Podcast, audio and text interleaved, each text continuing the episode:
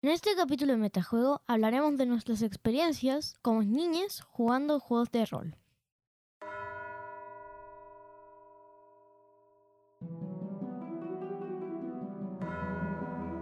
Bienvenidos a Metajuego, un programa donde Juaca, Abuelo y Sergio comparten humildemente historias, experiencias y debates en torno a los juegos de rol. Muchas gracias por sintonizar.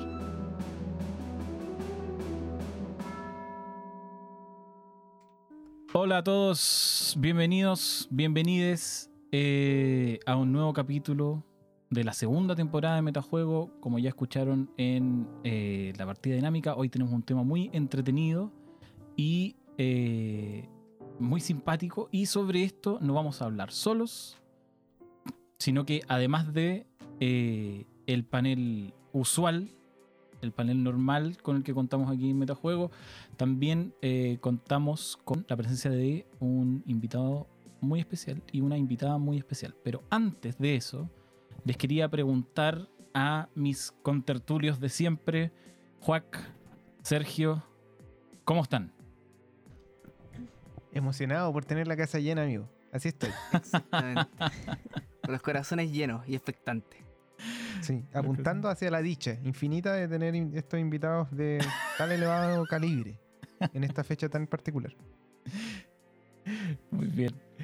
Bueno, antes de, de pasar a preguntarles por su semana rolera, quería aprovechar de introducir a, a nuestra invitada para que también ella pueda comentar. Ustedes probablemente la conocen eh, como auditores. Eh, Consuelo de Ludo Crónicas. Aplausos. Aplausos. El público lo que hace. Me encanta este público. Hola, gracias por invitarme. Gracias público, gracias. Muchas gracias a ti por venir. Y además, quiero decir que considerando el tema de hoy, está en el programa con nosotros un niño humano real. No les, esto, es, esto es verdad. Oh. Un niño humano real eh, que se está riendo mucho ahora. El Santi. Eh, saludos, Santi. Hola. Ah, Me presentaron como si fuera una especie exótica. Sí, ¿Y oye, lo que- eres? es una especie, sí, efectivamente. Porque no es solo un niño ¿Y lo real. eres porque eres rolero? Exactamente. Pero bueno, es porque como el, como eh, el, tema como el tema de hoy como ustedes saben eh, participar en mesas con niñas eh, y aprovechando que bueno el, el Santi no sé si ustedes lo saben probablemente no lo saben pero ahora lo van a saber es, eh, es mi hijo. Entonces y ha jugado rol y ha jugado con la consuelo. Entonces qué mejor que invitarlo a- al programa y en una de esas capaz que nos pueda dar algunos de sus comentarios sobre el asunto Tremendo. Estupendo. Eh, antes de partir, lo de siempre, ¿cómo estuvieron sus semanas roleras? Tuvieron. Tuvo mala mi semana rolera, po, porque no hubo rol. Salvo. No. Salvo la salvada que nos pegó el loco. Ese fue mi rol de la semana y fue. Ah, ¿podrías aprovechar de hablar al tiro de eso o no? Y es que hemos cumplido. Bueno, está medio cumplir nuestra promesa de. eh, de la. De la partida del ganador de nuestro torneo de las semillas. Este Así es. jueves pasado, eh, hace dos días, de nosotros, van a ser una semana y, y tanta para ustedes, eh, jugamos la llamada de Kazulu con el loco que nos narró y bueno, fue muy misterioso, fue muy interesante. Eh, no vamos a decir mucho para que, bueno, vayan a dirigirse, nomás que está muy bueno. Espectacular. Tuve pesadillas. Así fue. A mí me costó quedarme dormido. Mi mente como que seguía trabajando. Sí, Por verdad. suerte no en las cosas de miedo. Pero sabéis que esa mesa, como, como decía Sergito en mi caso, fue exactamente igual porque eh, yo tampoco pude jugar. No, como que no pude jugar Oh. el, el domingo pasado, que mis mesas normales que juego, y el, el miércoles que me tocaba jugar comadres, tampoco pude, porque la gente tenía que hacer cosas de adulto. Muy al contrario del tema de hoy día, esas cosas de adulto arruinaron la oportunidad de jugar.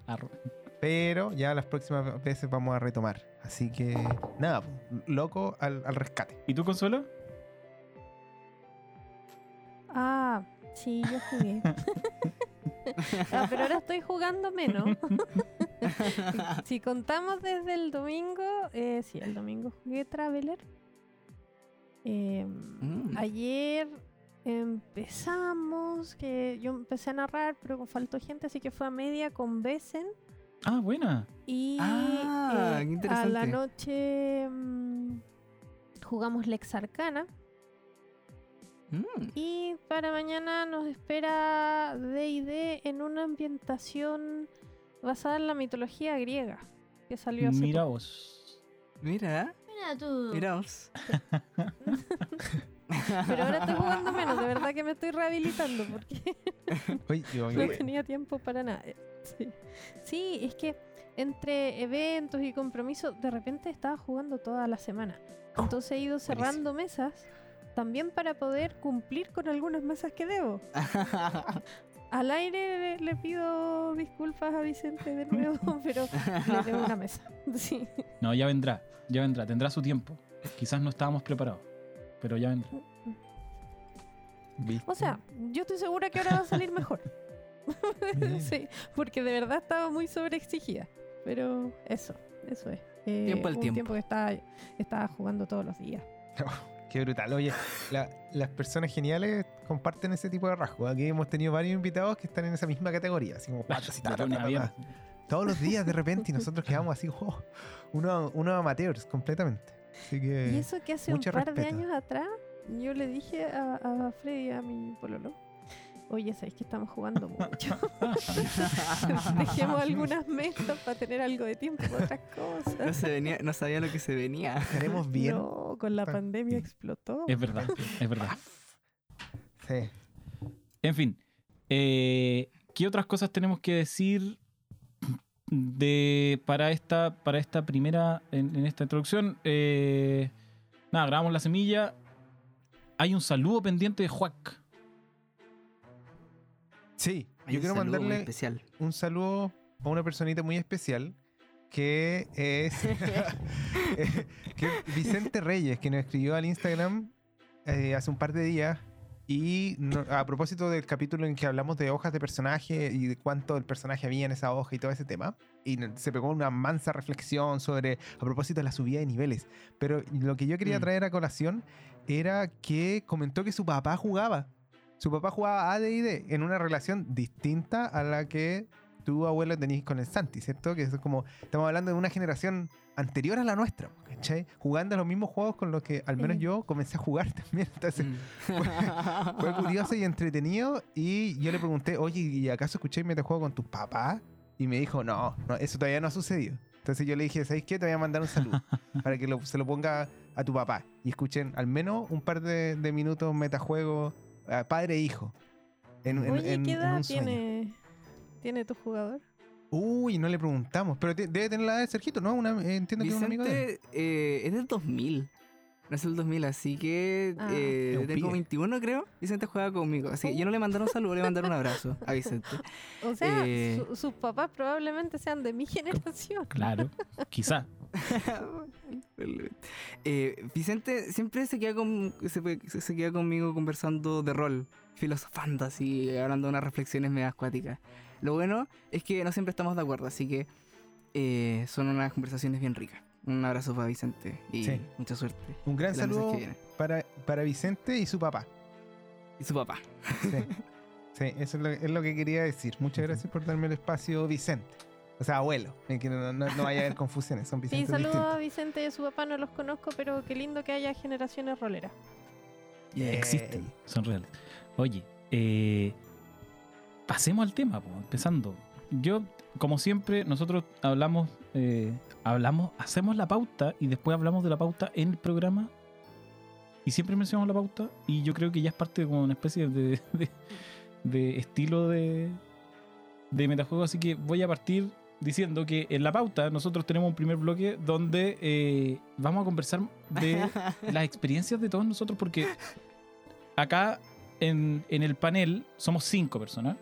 Eh, de esas cinco personas, todos hemos jugado, pero no todas esas personas han jugado con niños. Y yo creo que eh, sería interesante partir Mm. haciendo como una pregunta, que es, em, ¿cómo es jugar con niñas a juegos de rol? ¿Y de qué forma es diferente jugar con adultos? Y ahí me gustaría que la Consuelo partiera respondiéndome, eh, porque es, siento que es la que tiene más experiencia dentro de la mesa. A ver, la primera pregunta que es ¿cómo es jugar con niños? Fantástico. Así de sencillo. Eh, los niños son roleros por naturaleza. De Mm. hecho, cuando nosotros jugábamos cuando éramos niños, estábamos roleando, solo que no nos dábamos cuenta. Y como aprenden por Sí. imitación, eh, de verdad que lo hacen ya desde sus primeros años. Eh, puede que te toque algún niño más tímido, qué sé yo, pero son los reyes de la improvisación, te van a salir con cosas que no esperabas, incluso más que, que los jugadores adultos.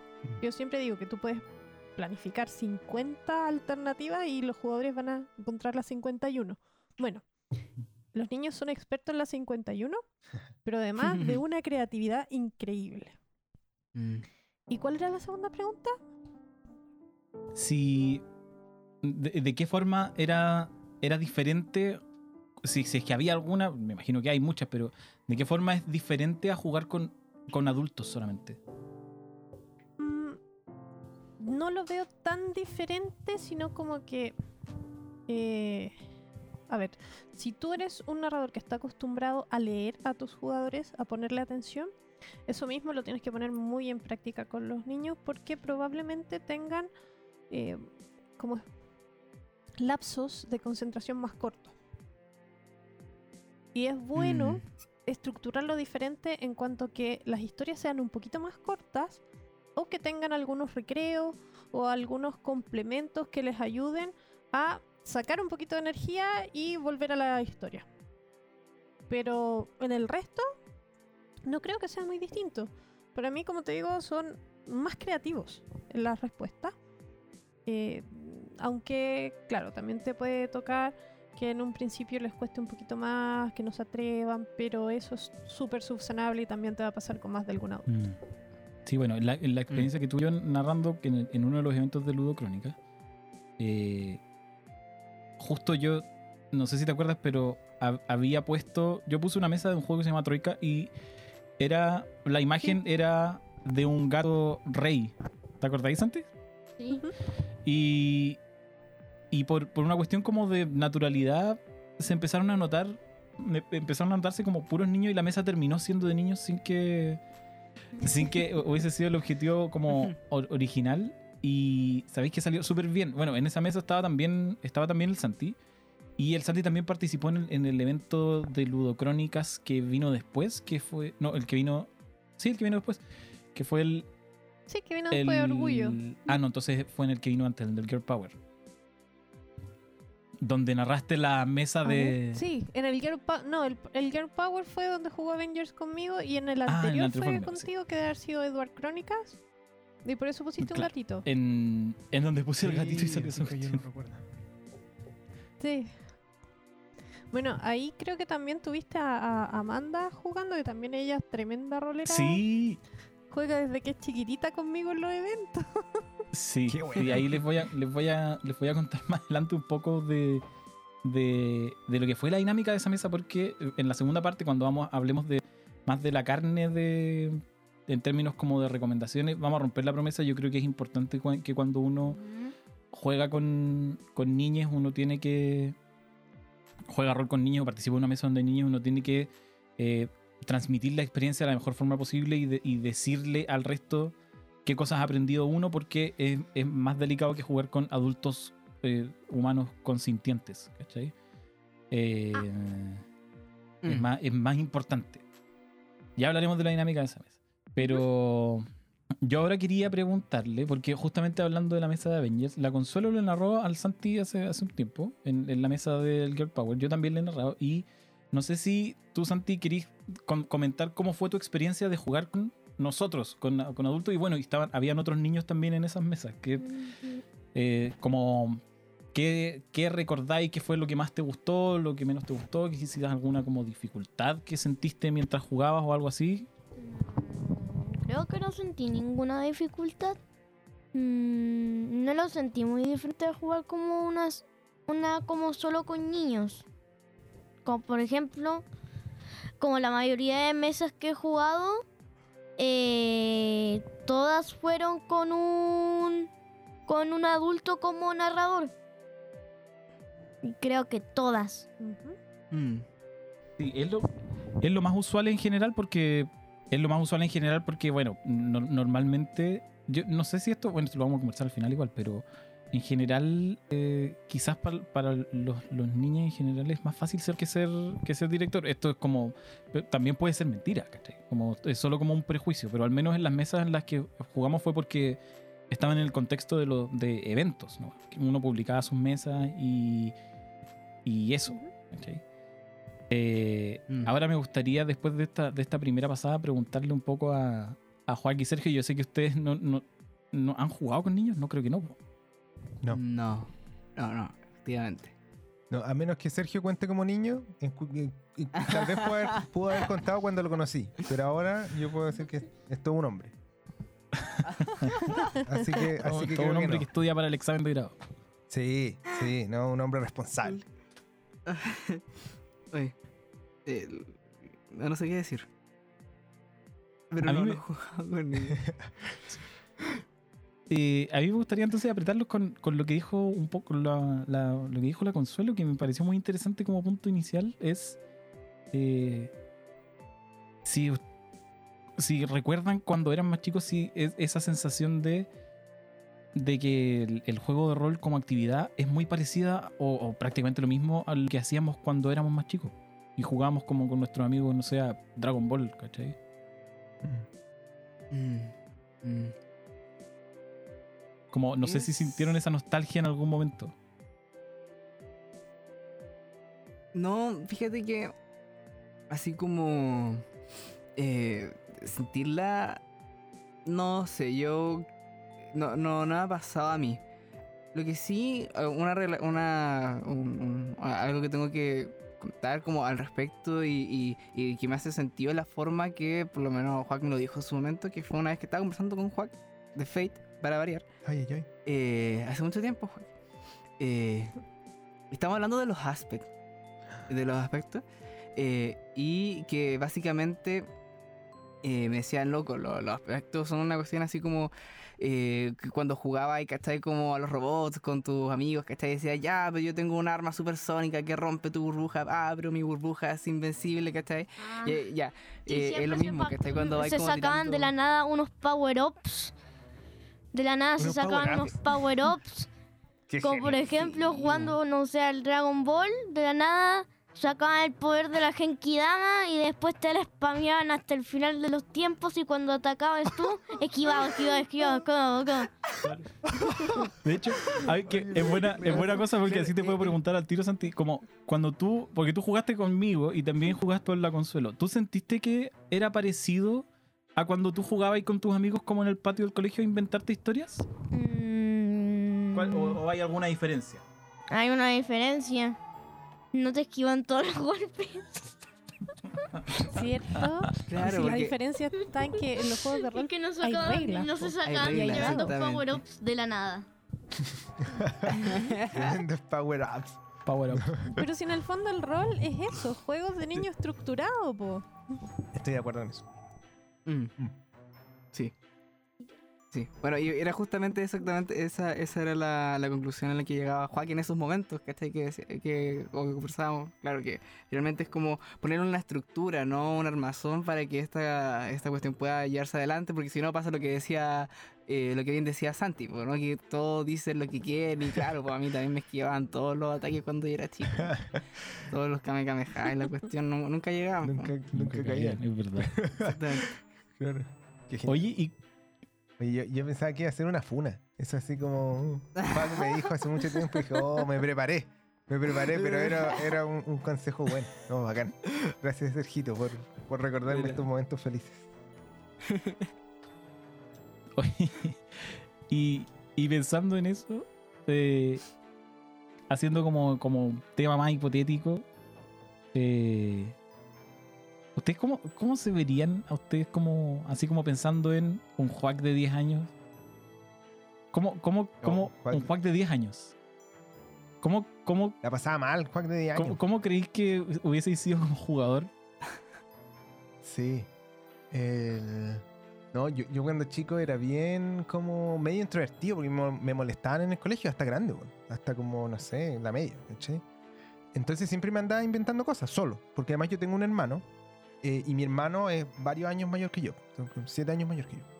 Entonces como que cuando yo tenía, Mm. no sé, pues 10 años, mi hermano tenía 17 años. Entonces como ustedes entenderán que efectivamente no estaba preocupado el cabro de 17 años del otra, niño po, de, sí, de 10, pues, ¿cierto? Entonces sí. hasta que pasamos como los 20, qué sé yo, pudimos como congeniar y todo en espacios eh, comunes, digamos, pero mi infancia fue casi que eh, jugando solo, digamos, como que como niño, digamos, cuando estaba en la casa, qué sé yo, con juguete y ahí me inventaba cuentos y todo eso. Y hice el ejer- el ejercicio, porque voy a, voy a decir la verdad. Ahora dijo, les voy a preguntar esto, así que anótenlo, anótenlo. Yo lo noté y me puse a pensar y dije, sé que yo creo que cuando era chico me hubiese gustado eh, como sentir un poco, a propósito de lo que jugaron Consuelo y, y Santi, eh, la sensación como de tener superpoderes. Un poco como con esa eh, abstracción como que se va formando con el tiempo, ¿cierto? Como cuando eras chico era, es como tú nomás, po, es como tú mismo, pero, pero con un twist. Entonces era como tú mismo con superpoderes, ¿cachai? Entonces qué bacán jugar así como un superhéroe Mm. que podéis ser tú, pero que vuela y tiene super fuerza, ¿cachai? Entonces, respondiendo a la pregunta, yo creo que eso me hubiese gustado. Así como sentir algo como yo mismo, pero con, con cosas que derechamente no podía tener en la realidad. Más allá como de meterte en un género, así como decir, ¿cómo habría sido yo en el siglo eh, XV, ¿cachai? Así como en la baja de la media, ¿no? Ese tipo de cosas como que vinieron cuando era grande. Cuando era niño era simplemente yo con superpoderes. Obviamente que el yo era como lo que veía en la tele, entonces era, era un adulto, como un joven. Claro. Pero, pero sí, eso, eso yo creo que es como lo que me hubiese gustado jugar. Sorprendentemente, porque a mí, a mí me gustan los superhéroes, pero no soy como súper fanático. Mm. Oye, Consuelo, ¿y tú partiste jugando más, más chica o más grande? Si, si te, te puedo hacer exactamente la misma ¿El pregunta, rol? sí, rol. Grandota ya, súper grande. Porque normalmente la gente parte jugando rol como alrededor de los 15, pero yo partí a los 21. Ah, grande, como Sergio. y Eh, entonces, pensando la misma, Es que recién lo conocí así como a los 18 años en la universidad y ahí había un grupo que jugaba Dungeons y pregunté si podía jugar porque me llamaba mucho la atención y me dijeron no porque ya eran muchos. Los grupos eran súper cerrados. Qué. De hecho, qué lata. Sí. De hecho, por eso es que yo siempre estoy integrando gente al rol. Estoy creando grupos nuevos si no hay espacio. Siempre estoy eh, integrando desde que empecé a jugar. Porque, pucha, cuando te hacen eso, eh, estáis matando el, el pasatiempo. Sí, po. es verdad, Sí, qué feo. es verdad. Y pensando como en la, la niña Consuelo, Consuelo de 10 años, como, La niña ¿qué, Consuelo qué te era narraría ella a ti misma como todavía para, o qué más- crees que tú que, que le gustaría como para engancharla en el, en el hobby? Es que es eso, la niña Consuelo era todavía más tímida e introvertida que la niña, o sea, que la adolescente Consuelo que yo les contaba antes. Era terrible. La niña Consuelo evadía en películas y libros, estaba constantemente metida en libros. Entonces, sí jugaba a cosas parecidas, pero no sé qué tan fácil hubiera sido engancharme. Con las Barbie hacíamos las tremendas teleseries. Y...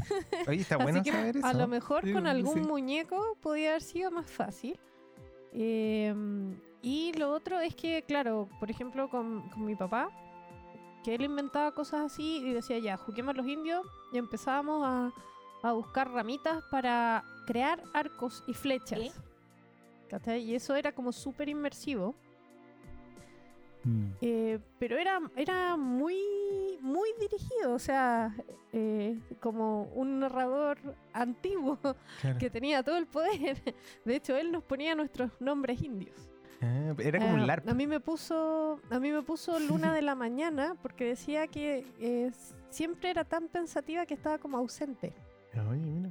Y de Ah, hecho, ese nombre lo conservo como narradora de Hombre Qué Lobo. bonito. Luna de la mañana es como mi bonito. fursona, ¿cómo le dicen? claro. Oye, qué espectacular.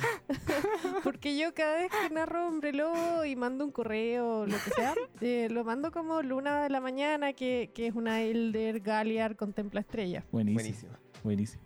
Genial. Y homínida, por cierto. Oye, ya para ir terminando esta sección, esta es la, esta es la sección. eh, la sección en la que nos va a acompañar el Santi, porque después de esto, el Santi se tiene que ir a acostar. ¿ah? Ah, bueno. Así que. eh, no sé si. em, Santi, ¿quieres decir algunas cosas? Ulti- última cosa de cierre. ¿Algún saludo para la gente? ¿Algo que quieras mencionar? No sé. Ok. Eh, Saludos para mi mamá. Que posiblemente vea esto. No escuche esto porque me, equi- me equivoqué.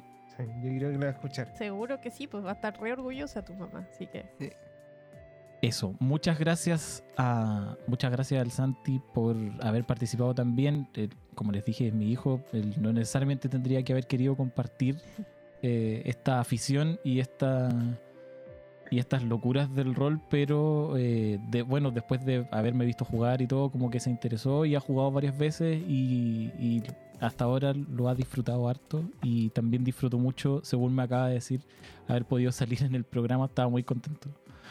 Así que, a ver, Qué Qué espectacular. Grande, Santi. Qué bueno, qué bueno. Un niño con futuro. Sí, un niño con futuro. con futuro rolero, digamos. Con ¿no? futuro Además. rolero, sí, claramente. Sí, gran, gran fan de, de Pokémon. Cada vez que me ve me dice cosas de Pokémon y sabe mucho. Sabe más que Sí, yo. no, y ahora que estamos con Pokémon Unite, Sí. Oye, sí, yo después de los primeros 150 ya no. No, se lo sabe todo. Ya me perdí. Se lo sabe todo. Se sabe las estamos, ahora estamos full, No, es- full es Pokémon Unite en este momento. eh, que es como el, es como un LOL, pero de Pokémon, muy entretenido.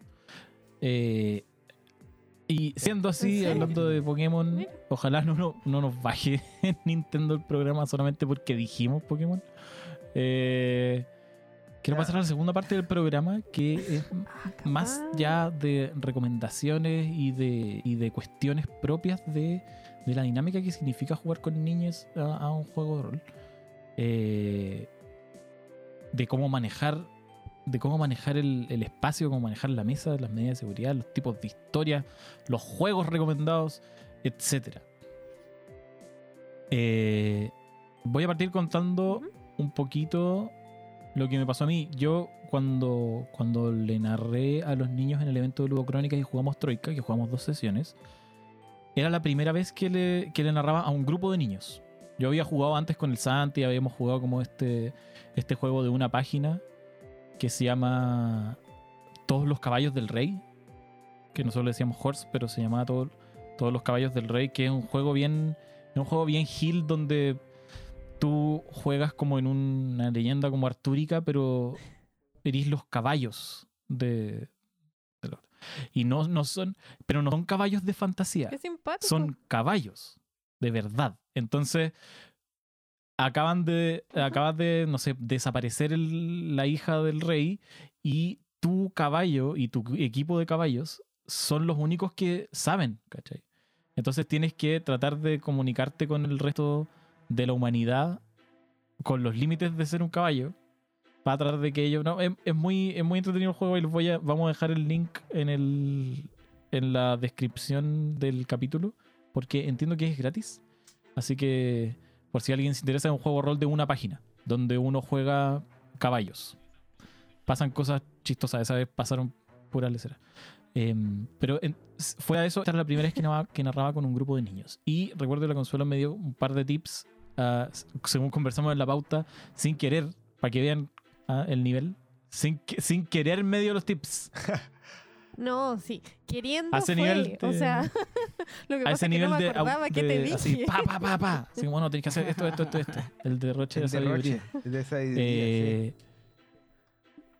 sí. Y. Naturalidad. Porque yo lo primero que pensé. ah, lo primero que pensé es como. Chuta, tengo que adaptar mi historia. Y lo segundo que pensé es. Que es lo que me dijo la consuelo. Chuta, tengo que hablar con los padres de los niños. ¿cachai? Tengo que como conversar con ellos. Contarles qué- de qué se va a tratar esto, eh, qué es lo que va a pasar, ¿cachai? Y en qué van a perder eh, sus hijos o sus eh, ahijados o, o o cual sea la relación ahí de, de tutoría, sus pupilos, Sus pupilos. sus pupilos, en qué, ¿En qué van a perder? Adiós. Tres horas de un fin de semana y tres horas del siguiente. Que, que es una dinámica que uno no tiene cuando está jugando con adultos por razones obvias. Eh, y yo al menos tuve la suerte de que los adultos con los que me relacioné en esa, en esa pasada sabían lo que era un juego de rol, sus hijos habían jugado antes, bueno, estaba Amanda que, mencionó la Consuelo que, que también había jugado antes y que tenía un personaje súper súper como entretenido que se notaba que había como desarrollo rolero, ¿cachai? Porque era un personaje muy rolero, muy de... em, como, con, como de alguien que ha jugado más, que se notaba como la, la experiencia en el, en el desarrollo del, del personaje. Oye, y es muy gracioso porque Amanda empezó a jugar muy chiquitita, su hermano tiene unos pocos años más que ella, eh, y partieron ellos jugando Ludocrónica y la mamá los llevaba nomás. Y hoy en día la mamá juega conmigo. ¿En serio? Ay, comenzó como al revés. Qué buena. Comenzaron al revés. Ay, sí. qué bueno. Qué buena, no tenía idea. Qué buena. Sí, es uno de los pocos casos al revés que conozco y fue como para compartir la, la afición con sus hijos y saber de qué le estaban hablando. Y ahora está toda una rolera. Muy bueno. Ay, qué genial. Qué poderoso. Espectacular. Bueno, y Poderoso. así, así como, como hablar con los papás, por ejemplo, o con los padres, las, las mamás, los papás, les, les padres. eh, también pueden haber otras dinámicas. Entonces, ahora quería aprovechar de preguntarle de nuevo a la Consuelo, además de esta comunicación como con, con los adultos, si hay otras cosas específicas que tengan que ver con manejar una mesa con niñas. Y acá que, como con el énfasis también de Eh, las mesas que yo narré fueron todas digitales, fueron todas a través de Discord, que tiene como otra. En, en este caso tiene como otra. Siento, claro, siento que tiene como otra dinámica, pero, pero me imagino que la mesa dinámica física también es diferente, ¿cachai? Entonces, como en tu experiencia, ¿cuáles, cuáles serían como esos Mm, puntos así sí. clave, los- las articulaciones de esta cuestión? De hecho, sí. Ya, pero vamos, vamos a tratar de estructurar un poco la respuesta para que sirva un poco como guía y no terminar divagando para cualquier parte. Em, vamos a hablar primero acerca de prácticas como de- para cuidar a los niños. Porque lo de hablar con los papás es un poco eso. em, que los papás sepan en qué están, darles la confianza para ello. A veces pasa que incluso los papás mm, no se atreven a dejarlos jugando solos, Mm. ¿ya? A mí me pasó, por ejemplo, en un evento que fui de invitada. Eh, no vamos a decir marcas y cosas así, porque no nos auspician. Pero fui a apoyar un evento. Era en una plaza, o sea, en un parque. Y eh, ahí llegó gente que ni siquiera sabía lo que era un juego de rol. Entonces, un papá se quedó a jugar con su hija. Porque pensaba que no se iba a atrever, porque quería saber qué era lo que estábamos haciendo. Y ahí también, curiosamente, les narré Avengers, pero era, eran los clásicos de las películas. Eh, y él se tomó Iron Man. Eran puros niños que no habían jugado nunca, así que en un principio eh, sirvió. Yo decidí integrarlo. Uno, uno, como narrador, aprende eso. Y con los niños todavía más importante. Toma lo que te están dando tus jugadores y úsalo al favor de la historia y de ellos mismos. Bueno, integré a este Iron Man y en un principio fue el líder del equipo. Y eso como que le dio seguridad a su Mm. hija y a los otros niños porque vieron que era lo que había que hacer. Mm. Pero ligerito, eh, agarraron papas solos, po. empezaron a entender la dinámica y yo dije, ok, ya no necesitamos Iron Man y lo dejé noqueado el resto de la partida para que jugaran los niños. Claro, claro. Está bien. De esa forma, igual se cumplía que él estaba ahí en la mesa con su niña. pero los dejó jugar a ellos. ¿Ya? Mm. Entonces, eh, hay distintas formas de tener este acercamiento con, con los papás. Ahora, en una mesa online, eh, también hay otras complicaciones de repente, pero, pero eso en cuanto a herramientas de seguridad, mm, también hay que ver qué temas vas a tratar. Eso es como la vida misma, es como la crianza de los niños. Con los niños tú puedes hablar de todo, la idea es que se los expliques bien, pero más simplificados si son más muy pequeños. Aún así, yo evito cosas como que mueran personajes Claro. de las mesas de niños. Claro. ¿ya? Cosas que son más traumáticas incluso para los adultos. Cuando se te muere un personaje que ha ayudado a tu, a tu party, por decirlo de alguna manera, o cuando se muere alguno de la party, es traumático para uno, imagínate para un niño. Mm. Entonces, temas que son más complicados y por supuesto violencia excesiva y, Mm. y abusos, no, ¿ya? Pero incluso la, la muerte yo la evito en, en una mesa para niños. Bueno, Y lo otro que intento tener es como. Es como un mensaje positivo en las historias. Ya. ¿ya? No es como que al final les cuente, mira niños, aquí salió la moraleja. No, lo entretejían en, en- entre medio. Ya, eh, un amigo que me ayudó en uno de los ludocrónicas hizo una partida de detectives, pequeños detectives de monstruos, creo que era. Sí. No me acuerdo si era eso o Maguisa. Ah. Y eh, los villanos de la historia eran unos vegetales. Qué injusticia. Ya, brócoli. La más mala era la cebolla. ¿Ya? Entonces, me, me pasó la historia, me pasó la historia antes de hacerla. Y yo leí las ideas que tenía y le dije, oye, está súper buena. Pero los papás de estos niños no te lo van a agradecer porque después no, va no van a querer comer estos vegetales. Sí. Y me dijo, ah, verdad. Y ahí le dio un giro. Y en realidad la cebolla y los otros se habían vuelto malos porque los niños no querían comerlos y los habían despreciado. Oh. Ya. Entonces, eh, era la misma historia. Pero tenía un mensaje positivo que no, no estaba al final así como niños aprendan esto. No, era parte de la historia. Mm. Coman sus vegetales, por cierto. claro. Están- Nosotros teníamos a Popeye y los niños tenían los juegos de rol. Que no es espectacular. Una cosa así. Oye, Los buenos metajueguines se comen los vegetales. Ahí lo dejo. así es, nada más. Sí. Oye, tengo una pregunta que tiene que ver con. m- Más que con los temas a tratar, pero me acordé cuando, cuando lo mencionaste. No es exactamente eso. Es Ujú.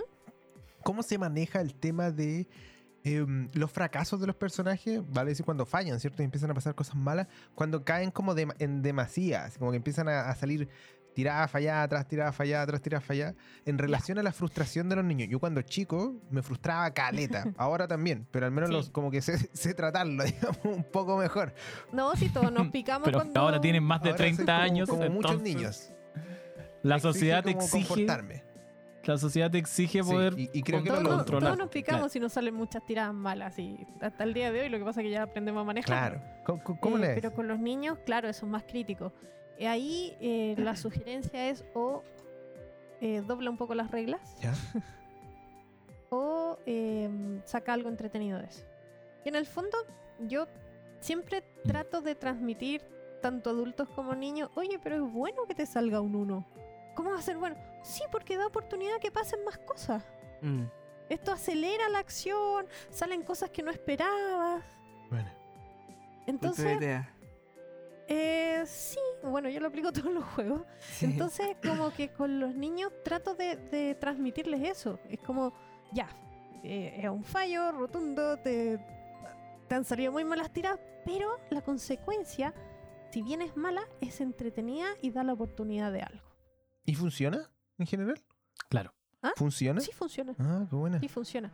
Y si, y si veo que aún así está como muy frustrada la cosa, y qué sé yo, bueno, los distraigo de alguna manera. O, eh, como te decía, doblo un poco la regla, para no decir quebrarla, sino que, mira, no te salió esto, pero por acá, a ver, intentemos con esta otra cosa. Ya. Es que no quiera Iron Man Ya. en ese Mm. momento. No ¿Cómo no quiera Iron Man? Claro. Cacha que al respecto, esto creo, esto creo que yo se lo, se lo, lo comenté en el Sí. Meta XP cuando jugamos, Cuando hablamos de cuando Troika, pero eh, sí, porque ahora podemos volver al, al personaje de Amanda. Es que es un personaje muy entretenido, porque nosotros cuando jugamos Troika lanzamos al azar los personajes, todos, como es el típico del juego, y salió como una tropa súper bizarra de, de cosas, pues ni siquiera, ni siquiera de partida creo que no hay ninguno era humano. corta. Había un oso boxeador y, y- y este tipo de cosas. Y el personaje de Amanda era como una especie de elfo ladrón. Como ladrón de me, me infiltro en cosas y todo. ¿cachai? ¿Ya? Y ella además le había, le había como, le introdujo como un giro. ¿Mm? Y ese giro era que ese personaje tenía como el poder de controlar su sangre. ¿Cachai? ¿Ya? Y así es como, y así es como hacía cosas. Como, como infiltrarse como en una cerradura, ¿cachai? Como esa, esa era como, era, tenía como un trasfondo medio mágico. Ujú. Y en una parte del módulo estaban, los habían tomado presos, esto fue para la segunda aventura, y tenían que salir. Y su personaje era claramente el personaje que tenía que brillar en, en, esta, en esta parte como de salida, ¿cachai? De abrir cerraduras, de, Sí, de desbloquear puertas y poder como arrancar de donde estaban, ¿cachai? Ujú. Y, y justamente ahí pasó que los dados no acompañaron y no acompañaron y no acompañaron y no acompañaron. Nunca. Yo creo que de las, no sé, debe haber hecho tres o cuatro tiradas, quizás cuatro, de, de abrir como, de desbloquear un, un cerrojo y ninguna no, no logró ningún éxito, ¿cachai? Oh. Y ahí apliqué eh, desde el principio, porque yo dije, no puede ser que este personaje que se trata de esto no pueda abrir una cerradura, ¿cachai? Ujú. Entonces, ahí apliqué desde el principio el segundo consejo que decía la consola, que es como, eh, como dicen los PBTA, falla para adelante. Mm. Fade forward, dicen. Falla para adelante. Entonces, eh, nunca no pudo abrir una puerta, ¿cachai? Como Claro. ab- se abría la puerta, pero lo que pasaba es que aumentaba como el nivel de amenaza, ¿cachai? Entonces se abría la puerta, pero empezaba a escuchar pasos de lejos, ¿cachai?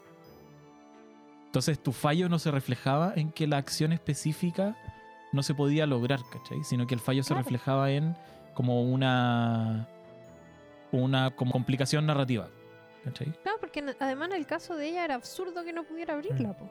Era absolutamente absurdo que no pudiera Mm. abrirla. Entonces, eh, pero, pero como estábamos en, en el, el juego y, y bueno, y había que tirar porque los niños querían tirar dados también, ¿cachai? Les encanta tirar dados. Entonces querían tirar dados y quería hacer la tirada. Entonces, entonces ya vamos haciendo la tirada. Y no le salía nunca, ¿cachai? Pero la gracia es que es. eh, y, y yo sentía como la, la frustración ahí con- como a- creciendo. Entonces. eh, apliqué como el, el segundo consuelo que hizo la- el segundo consejo que dijo la consuelo y funcionó perfecto, ¿cachai? Anduvo súper bien Bueno, en ese sentido. Sí, estuvo súper bien aplicado. Y, y de verdad, bueno, ese es un truco para cuando los niños se les aburran. Háganles tirar dados, les fascina tirar dados. A todos nos gustan. ¿no? Hasta el día de Hasta hoy. el día de hoy. Sí, bueno, todos dados. hemos hecho torrecitas de dados, ¿no? Oh, no, las torrecitas de dados no, esas no me gustan. Pero les fascina tirar dados y es una forma increíble de volver a mm, captar su atención. Mm, es verdad. ¿Qué te- Oye, aprovechando de- del tema de la atención, porque, porque una cosa es como el, el- tema del aburrimiento y todo que, que puede pasar espe- específicamente cuando, Sí. cuando, el, cuando el foco se mueve entre los personajes cuando los personajes no están actuando.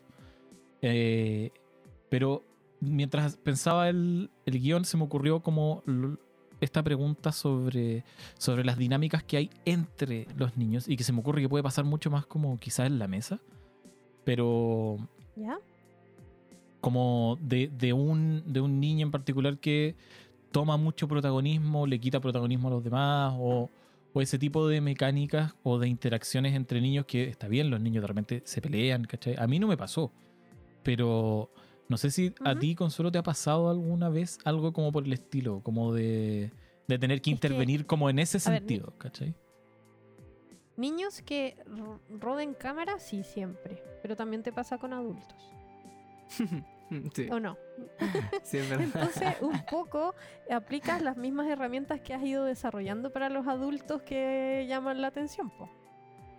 Eh, y eh, niños que se peleen, no, nunca. Niños que no, no se conocían, niños que se conocían, no, porque los niños Mm. juegan y no están jugando entre- eh, a competir entre ellos. Mm. Hacen equipo de inmediato. Piensa que cuando tú eras niño, eh, te encontrabas con un niño en la plaza Ah, y te hacías amigo. Es real. Y era el mejor amigo de tu vida. Y tú jurabas que iban a ser amigos por siempre, aunque no te preocupaba, porque probablemente lo eras al día siguiente y si no, tampoco pasaba nada. Fue el mejor amigo de tu vida por ese día. ¿O no? Es cierto, es cierto. Eh, Yo preguntaba cierto, porque, sí, sí. lo- porque se me ocurrió, ¿cachai? Pensando justamente en, en extrapolar.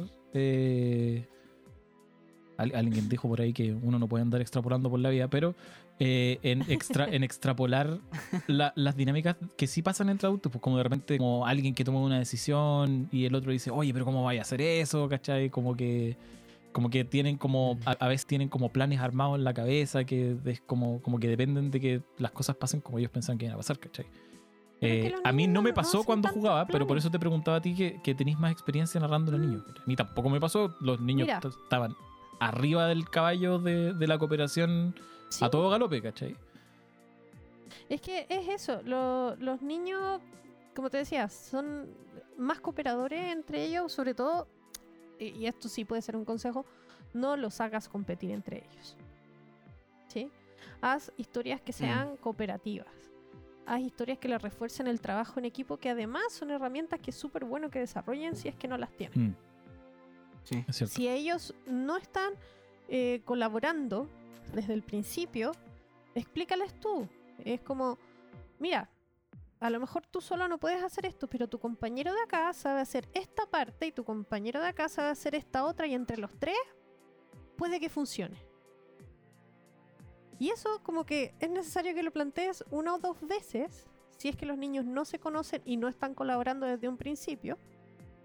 Y enseguida empiezan a jugar en equipo. Mm. Es verdad. Qué. Entonces es muy raro que, que te encuentres con niños peleando entre sí o, o con actitudes medio mezquinas. Porque ellos juegan. De verdad ponen el alma ahí en el juego. A los chayas.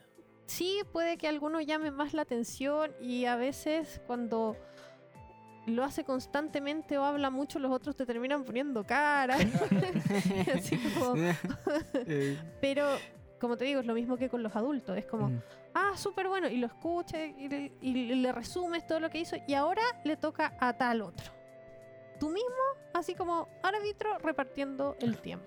Mm. No quedarte pegado en el jugador que llama más la atención, que eso también lo aprendimos con los adultos, sino que darle a cada uno su tiempo. Y con eso no, no deberías tener peleas en la mesa. Yo ahí, ahí debo decir que eh, hice un poco de trampa porque yo, como la- en todas las mesas, estaba el Santi. Entonces yo usé un poco al Santi de palo blanco. Y, Ah, y aparte que igual conversamos con él después de la primera sesión, ¿cachai? Y él eh, eh, conversamos sobre, sobre las interacciones también de otros, de otros niños y otros personajes y otras cosas.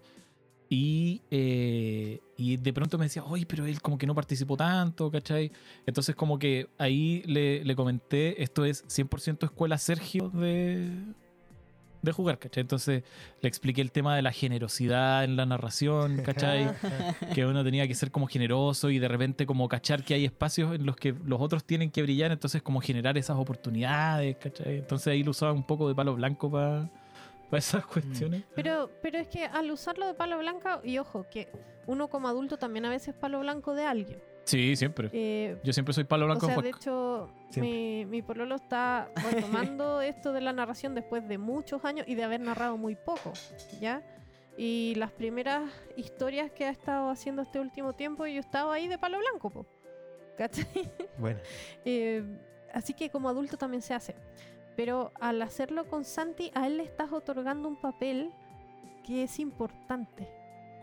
Entonces no, no, no te va a decir que no, no se va a sentir frustrado. Él está co-narrando Mm. contigo, por decirlo de alguna manera. ey, qué, qué- qué interesante forma de verlo. Mm.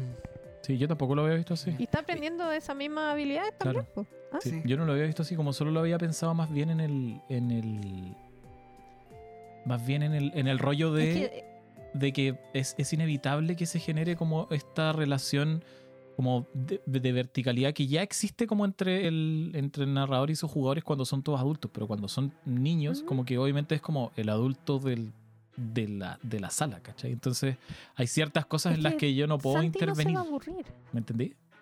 No, claro. Pero, pero Santi no se va a aburrir, no te va a decir que, que en realidad tuvo que hacer tantas cosas con los niños y qué sé yo, porque él se siente igual responsable de ayudarte en esa mesa y va a estar más atento porque tiene este papel. Claro, sí, no, en ese, en ese momento funcionó 100% como, como un equipo en los momentos en los que se requirió, que en verdad fueron bien pocos. Era solo como para... Como... Entonces, además de, de tener un co-narrador, tienes un muy buen co-narrador. Le sale natural. ¿Viste? Se va a poner contento cuando lo escuche. Sí, bueno, ojalá. Pero de verdad, eh, Sí. quizás porque ya había jugado contigo eh, o te ha escuchado tantos años narrar. O simplemente porque hay alguna característica ahí genética, qué sé yo, que a él le está saliendo natural. ¿Quién sabe? Y eso eh, yo lo encuentro precioso. ¿Qué querés que te diga? Sí, qué Me bueno. encanta. Qué.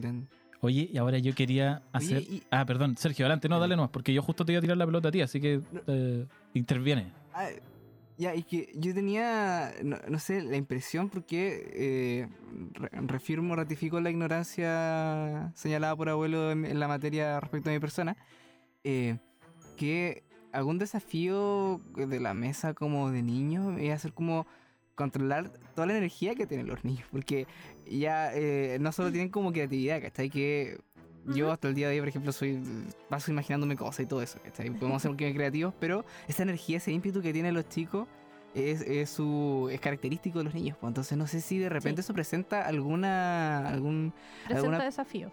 Sí. desafío así. pues. Y son Y en particular de repente- online que en persona. A mí, Mm. de hecho, me da mucho más miedo en las mesas online. En persona creo que lo, lo puedo manejar mejor porque los veo, po. Claro. es verdad. Entonces, pero, por ejemplo, he tenido niñitos muy pequeños, así, 4 o 5 años jugando conmigo. Y, por ejemplo, una de ellas, de, de ellos, eh, se paraba cada rato. Y donde el papá iba a buscar dulce. eh, o sea, era una cuestión que, menos mal que el lugar era cerrado, yo la podía ver donde estaba a cada momento. Y cuando no puedo, me aseguro que los papás estén cerca para que ellos la vean. Los vean en general porque no puedo hacerme cargo de estar con el grupo y además persiguiendo el que se arranca. ¿ya? Claro. Eh, pero para eso también tienes como algunas herramientas como para que liberen un poco de energía. Y una que, que está como, yo creo, eh, infravalorada, o será porque es invento mío, no sé, em, es darles recreo. Es decir, Mm, cuando tú los ves así que están como muy llenos de energía, que se están distrayendo demasiado, que no logras eh, hacer que se reenfoquen eh, rápido, que, que vuelvan a enganchar rápido, les dice, oigan, ya, vamos a hacer un recreo 5 minutos para que vayan a mostrarle el dibujo que hicieron de su personaje a sus papás, o para que vayan a, a buscar eh, los dulces o, o lo que sea, y volvemos a jugar. Y ahí en ese rato corren, donde los papás vuelven contigo y, y- y llegan de otra manera. ¿Vas a tener que reengancharlos en la historia? Sí. Pero de todas maneras va a ser preferible que tenerlos saltando en la silla porque lo único que quieren es moverse. mm. ¿cachai? Y lo otro que es súper importante, mientras más chicos, más corta la sesión. O sea, niños de 4 o 5 años, 30, 40 minutos máximo. Mm. Ah, eso es importante. mucho sentido. Eh, niños de 8 años ya te aguantan 2 horas. Niños de 12 años puede ser más. Y ya de los 15 para adelante yo los tiro con los adultos. Sí, sí. Pero yo hago como esa, esas tres divisiones entre 5 y 8, y entre 8 y 12, y entre Mm. 12 y 15. Porque además son compañeros que tienen más en común. Claro. Pues si tú pones a un niñito de 12 a jugar con uno de 6, sí, lo va a hacer y bueno, porque es buena onda y qué sé yo, pero no lo Sí, pasa qué igual buena de bien. onda. Porque de repente no lo pasa que igual de crueles. bien porque no tienen en- nada en común. Mm. Sí. Y, y más chico que 4 o 5 años yo no les haría jamás una mesa de rol. Ah, mira. ¿Para qué? Tienen, tienen toda su vida para jugar rol. Mm. Que jueguen otras cosas. eh, Que juegan Yo rol sé sin que- reglas, pues bueno. claro, claro, tenéis tanta cuestión para jugar. Y de hecho hay juegos de mesa que son más recomendables. Sí. El juego de rol requiere mucha estructura, mucha concentración. Además que ni siquiera saben leer. Mm. O sea, ya con Ah. cuatro años es difícil y tenéis que ponerle muchas más imágenes, casi nada escrito. O nada. Entonces, ¿para qué? Mm. Eh, eh, le, le estás complejizando el juego innecesariamente. Yo creo. Oye, y eso, Pero es una opinión súper personal. eso que, que mencionabais sobre la- las categorías, por decirlo así, como de edad, es súper interesante porque esto lo, lo voy a robar. Nosotros siempre robamos de otros lados que vemos y qué sé yo. Porque, y buscamos cosas antes, pues sobre todo en estos temas, por ejemplo, yo no tengo idea. Y en uno de los videos que, que vi, conversaban sobre cómo nosotros los adultos hablamos de, lo- de lo- de los niños, ¿cachai? Como la infancia. Y la infancia al final, como tú decís, está como categorizada en, en- en mil espacios, como que uno no Sí. significa nada al mismo tiempo que significa todo, ¿cierto? Entonces, el, ¿cómo funciona el término como de... Esto lo pregunto muy como desde, desde la adul- a- Ajá. adultocentrismo, ¿cierto? Como que cuando yo juego rol Ya. ocupo todos mis recursos disponibles, todo lo que sé y todo lo que no sé. Y espero que la gente eh, genuinamente, por cierto, sepa básicamente todo lo que yo sé y la- salvo ciertas cuestiones como muy específicas qué sé yo, pero uno dice una referencia para explicar algo que de repente puede ser un poco más abstracta, que puede estar basada como en alguna sensación que uno tiene de, de vida, ¿cierto? Así como de, Mm. no sé, pues como cuando por ejemplo uno va atrasado a una, una presentación o una prueba o una pega, ¿cachai? Y como, como que uno va como con, con la sangre así como muy alborotada y tiene esa como sensación como de esa presión, ese estrés, pero a un niño uno le dice eso y no, no lo va a entender ciertamente. Entonces, ¿cómo, No, cómo funciona esa... a- a- al tiro doy la palabra. Esas referencias. Sí, ¿cómo, cómo uno, uno como director de alguna manera de una mesa de niños se tiene que preparar para como utilizar, Transmitir, ¿o no? claro, transmitir las ideas que para uno de repente están como empaquetadas y para el niño o, o la niña, dependiendo de la edad, de repente ni siquiera la van a entender, como eh, lo que decía, y como no, no pueden leer, no pueden sumar de repente cuando son muy chicos tampoco.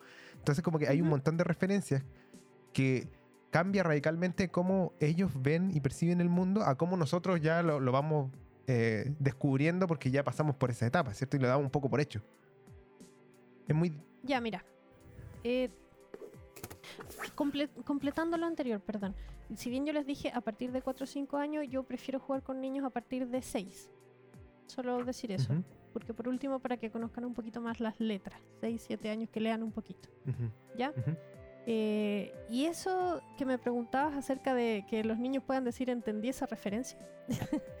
Mira, hay dos cosas que yo creo que son clave. Una, si les vas a narrar, narrales algo que les interese. Parece obvio, pero no lo es. Eh, busca los dibujos animados que vean los niños o que estén de moda. Apela a gustos súper básicos. Tú viste que en la mesa de ludocrónicas, que al principio era de adulto, pero se inscribieron niños, había una foto de un gato. A los niños les fascinan los animales, les fascinan los gatos. De hecho, yo creo que lo, lo más que le he narrado a niños ha sido gato Bueno, porque les encanta. Y todos conocen un gato. claro.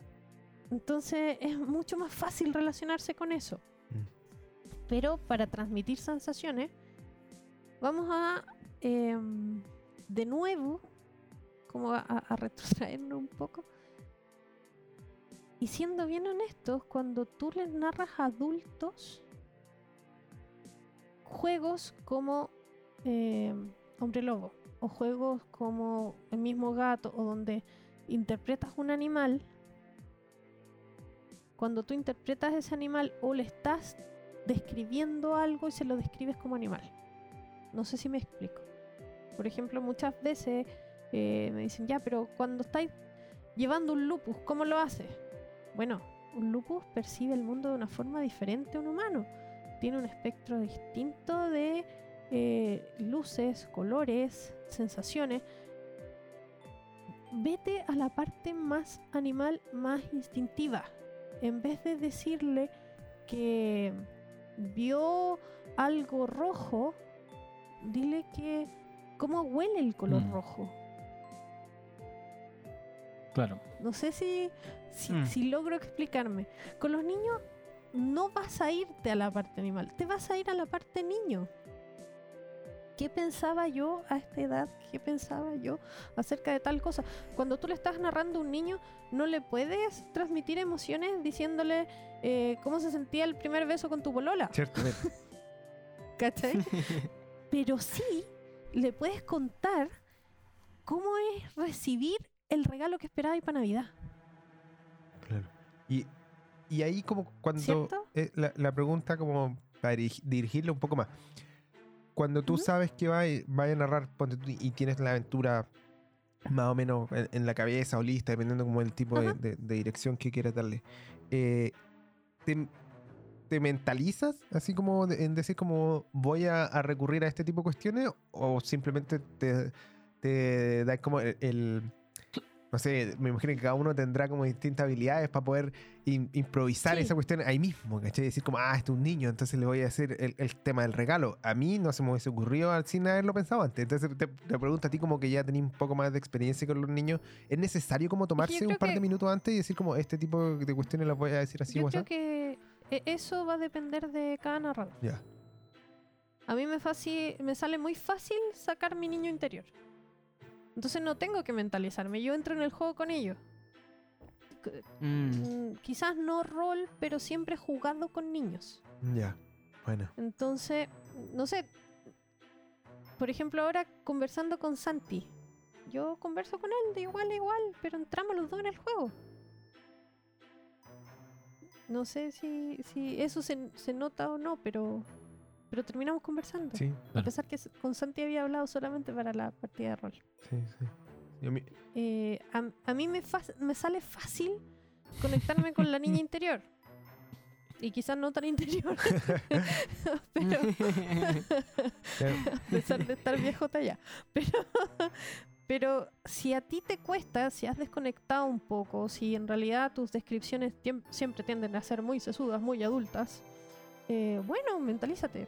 Juega un rato eh, cosas de niños, eh, habla con niños y, y prepárate porque, no sé, es lo mismo que los actores. Algunos siguen método, Mm. otros no. No te puedo decir exactamente qué te va a resultar a ti mejor o no. Claro, claro. Prueba. No, es- está, está bueno como lo, lo que estoy comentando, porque yo pienso un poco en, en mi relación. Yo al Santi, que lo conozco de guagua, siempre le he hablado como grande. Como así, como de tú a tú, digamos. Obviamente teniendo como la. Es que además tú eres su papá. no, yo no. Es distinto. Ah, no, me equivoqué de voz. Te equivocaste de voz. Pero, pero sí lo conozco desde que nació, literalmente. Entonces, el, Ya. siempre lo he tratado como, como un igual, obviamente, como un niño. Pero no- nunca le he dicho así como, ah, sí, niñito, así como. Es- esa, Pero si con los niños no tenéis es que que hay gente que lo hace. Lo- Y, y me pasa que Sí. frente a lo que tú decís, como yo saco mi niño interior y conecto con él, yo siento que de alguna forma como que apelo como a, a su adultez, de pronto como a su madurez interior, ¿cachai? Porque yo ahora mismo, de grande, no me relaciono con niños normalmente. Es como por mi vida, ¿no? Porque tengo- no tengo sobrinos, no tengo como primos chicos, ya que están todos grandes, ¿cachai? Hace muchos años que yo, de hecho, el, el un- al niño al que más veo debe ser el Santi, y ahora con la De pandemia no he visto poco y nada. El- él es como mi, mi vínculo a la niñez, digamos. Pero claro, ahora que, cua- Pero es cuando que tú mira, lo hay mencionas, una es cuestión súper clave. Hay una cuestión súper clave. Y de verdad que yo creo que esto le sirve a la gente no solamente para jugar rol, sino para la vida. Y parece muy de perogrullo, pero se olvida demasiado Anótenlo. fácil. Grábenlo, así en, en- en alguna lápida, en alguna Anótenlo, decimos. Va, va a quedar el testimonio en Sí. este, en este archivo de audio. parte. Muy bien. Es po- disponible en Los Spotify, niños- iBox y muchos lugares. Ya, Mira, mira, es- es súper simple, pero ahí tenéis eh, el mejor consejo que te A ver. pueden dar. Los niños son personas. Así, sin duda. Así de sencillo. No necesitas eh, ser un payasito o de portarte como si tuvierais tres años para hablar con un niño. Necesitas tratarlo como una persona. Hablarle de tú a tú, tal como tú estás haciendo con el Santi. Porque además son especialistas en descubrir gente falsa. Entonces, si tú estás eh, haciendo un personaje para hablar con él, se te va a aburrir. Si tú lo tratas como la persona que es, puede conectar contigo. Y cuando estás narrando, es lo mismo. De verdad que tú le vas a narrar a él igual que a un adulto, solo que con temática que esté eh, más de acuerdo a sus intereses y sus capacidades. Eso es todo. Está bueno. Está bueno ese, ese consejo. Porque como para mí, por ejemplo, que ajeno, me imagino que al Sergito le debe pasar igual. A mí me dicen como, dirígele a unos niños y yo como que quedo, "Guap", no, no sabría qué hacerlo. Pero al final es como, como siempre, pero teniendo, el desafío y teniendo presente algunas cosas. ¿no? Es, es- es interesante. Ok, déjeme ir a buscar mi manual de la llamada. Ah, ya. Se, va por el- se sube No, por el pero- chorro. Pero ah, mira, eh, como les decía al principio, es importante elegir el juego que les vas a narrar. Yo, por ejemplo, eh, a mí me fascina eh, la leyenda de, o sea, Avatar, la leyenda de. Aang. Y la de Korra también, pero, pero es más popular la de Aang. Y yo pensaba que a los niños les gustaba también. Y hace unos años atrás narré una historia de Avatar. Y algunos los conocían y conocían los personajes. Igual engancharon. Pero no engancharon tanto. Mm. Y, por ejemplo, dentro de la historia, puse al tío Airo y les canté hojas de vid. Y yo te juro que hasta el día de hoy, cada vez que la escucho, la canto, me, me corren los mocos, las lágrimas, todo. Y estos insensibles no me Porque, claro, para los niños no es lo mismo que para uno. Mm. Entonces, Sí. no es que no, no hayan jugado, sí, jugaron, pero Avatar no era algo que les interesara. ¿Cachai? Ahora, eh, Vengadores, Hora de Aventura, eso sí, pero justamente tenéis que tener el pulso de qué les voy a narrar. Y si no sabéis algún juego, de verdad, ándate a algo más básico. Un juego con gatos funciona perfecto. Bueno, My Little Pony el juego de rol. My Little Pony, fíjate que me lo piden más hombres adultos. Nada que agregar.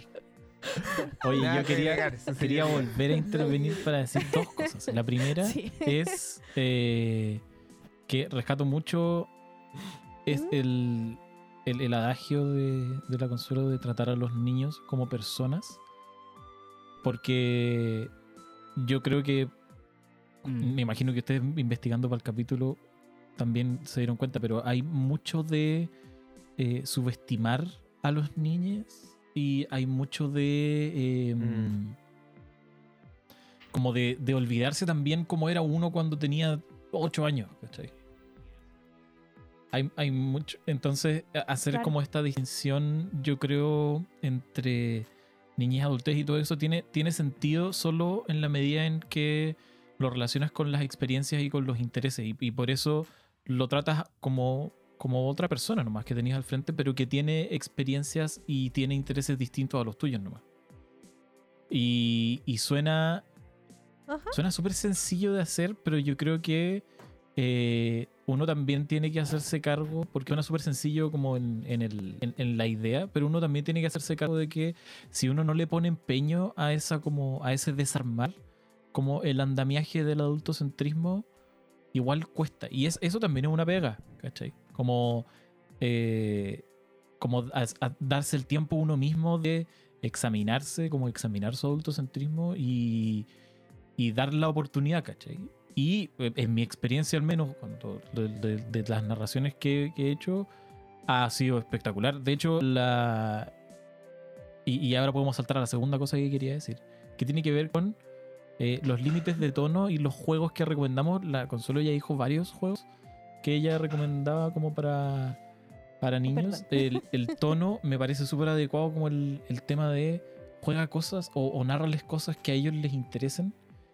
Pero yo lo agarré por otro lado. Y el, porque el tema del gato en la partida era súper extraño. Porque el gato era como. Era como el antagonista. ¿Cachai? No era el. Era, era- Eso les sí, le, le dio lo mismo, créeme Ojo. que le dio lo mismo. o sea, dio lo mismo. El, el gato, ese gato era el antagonista de la, de la cuestión. Entonces, tam- de nuevo, como examinar el tema de los límites de tono, es importante hacerlo sin, sin la carga del adultocentrismo y de pensar como de, oh, sí, esto tiene que ser como, eh, ¿cómo se llama este- estas cosas para acá? Patrulla cachorro, ¿cachai? O algo así, o pat- patrulla canina, donde todos son, donde todos son buenos. la cuestión. así, No, sí. los niños están absolutamente preparados. Estoy hablando de un grupo en el que tenía yo, el menor de haber tenido 8 y la mayor, bueno, la banda tenía como, tiene como 12 o 11. Pero estaban absolutamente preparados gracias a el, como la máquina cultural en la que estamos como inmersos a narrar y participar de historias que son bastante más complejas que eh, apaguemos el fuego del faro que se está incendiando porque somos todos perros bomberos, ¿cachai? Como... Y, y en ese sentido, eh, el límite de tono quizás tendría que ir más bien con... Bueno, e- evidentemente hay cosas que uno a un niño no le narraría, cosas de Pero es que terror, además- ¿cachai? Cosas que le van a asustar mucho, Sí. cosas que... Pero es que además, ojo, que tenía el grupo de 8 a 12 que ya no les interesan los, jo- los dibujos animados tan, tan preescolares, po. Mm. Claro, de hecho, el, eh, un, un par de mis jugadores estaban muy pegados con Dragon Ball. Con Dragon Ball Super, Claro. de hecho. ¿cachai? Entonces salieron muchas referencias de Dragon Ball Super. Y, y Dragon Ball está bien, es una historia como, como nosotros conocemos el arquetipo, ¿cachai? Como hay un. eh, Está el enemigo poderoso y uno como que tiene que ir mejorando su poder y después le gana y hasta que llega un nuevo enemigo poderoso, ¿cachai? Pero eso ya es más que. O sea, en el fondo esto como. No es Peppa Pig, ¿cachai? Y, y está bien, como se, pueden, se puede no jugar Peppa Pig a- al niño y, y la cuestión funciona, ¿cachai? Sí, lo que pasa es que si tenéis niños de 4, 5, 6 años, Pep- Peppa Pig funciona. Ah, yo nunca he narrado a un grupo tan chico, de, de niños tan chicos. Por eso, por eso es que es importante hacer segmentos Sí, de estoy edades. absolutamente de acuerdo. Sí, lo, lo estaba agarrando Pero, solo del, lado como del autocentrismo nomás, como de decir, ojo, ojo con su como ojo con subestimar quizás quizás Estoy súper de acuerdo contigo, no, no, no se trata de subestimar, pero sí ponerle em, cosas que a ellos les interesen y temas apropiados de acuerdo a la edad. Porque yo con un niño de 8 a 12 años puedo tener peleas cara Sí, así como eh, que se peguen a los Dragon Ball y qué sé yo. Que a los niños más chiquititos les va a costar un Mm, poco más el combate. Y quizás sea bueno enseñarles a todas las edades, quizás en algunas aventuras, no en todas, porque tienen que tener variedad, a resolver las cosas de otra forma también. Por ejemplo, en este último Ludo Crónica no había mesas para niños, porque tampoco había mucho interés, aparentemente. Pero ahí estaba Amanda de nuevo que quería jugar. y se inscribió en una mesa de, de Dungeons. Entonces, ¿qué hicimos? Eh, algunos adultos que la conocemos y la queremos mucho, nos inscribimos todo en esa mesa y la cerramos para Mira ella. qué buena. Y le, lo Mm. conversamos con la narradora si podía jugar. eh, y le dijimos que nos íbamos a meter nosotros para que eso fuera un ambiente seguro para ella y que íbamos a funcionar alrededor de ella. De hecho, todos nuestros personajes los creamos pensando en que tuvieran vínculos con ella y que Mm. ella fuera la héroe de, de la aventura, que ella fuera la protagonista. Y la narradora enganchó súper bien con eso. Entonces, fue una mesa de dungeons, pero fue súper eh, inocente, súper luminosa y eh, además resolvimos todo negociando, Ah, mira. conversando. Qué genial. Que no es que Amanda se ponga No. tímida a la hora de pelear, pero, pero pudo ver que también se puede jugar así. Sí, oye, eh, en, este, en este podcast somos fan de resolver las cosas en general, en todos los juegos, sobre todo con adultos, ¿Mm? que tienen Sí, tienden a recurrir más de lo necesario a la, a la violencia. No, y los combates son una lata de, de narrar, para que andamos con cosas. Pero, pero además ella tuvo así como la, la primera experiencia de resolver conflictos de forma Sí, diferente. qué buena. Porque eso, eso es muy de la vida real también. Como que los conflictos se, Sí, se resuelven de mil maneras O sea- distintas y, y generalmente uno llega a las manos O sea, yo tarde, creo mal y que, nunca. que la mayoría de nosotros eh, en la vida diaria no le andamos pegando a la gente que no está de acuerdo. Así es. Ganas puede que no falten, pero, pero no, no lo resolvemos así. Sí. no, eh, eh, creo que es muy valioso de, de- de- es bacán saber que, que los, los niños como que lo aprecian de una, digamos, y que, que hay- Sí. está como la preocupación de generar ese, esa noción, esa idea de resolver las cuestiones más allá del combate en los juegos, porque de repente es como la solución preestablecida de alguna forma. Mm. Y Y ahí también es súper bueno hablar con los papás, ojo. Porque, por ejemplo, esta aventura duró tres sesiones. Y la primera sesión quedamos todos preocupados, así como, oye, se habrá entretenido, porque no la vi hacer mucho, no sé Oh. qué.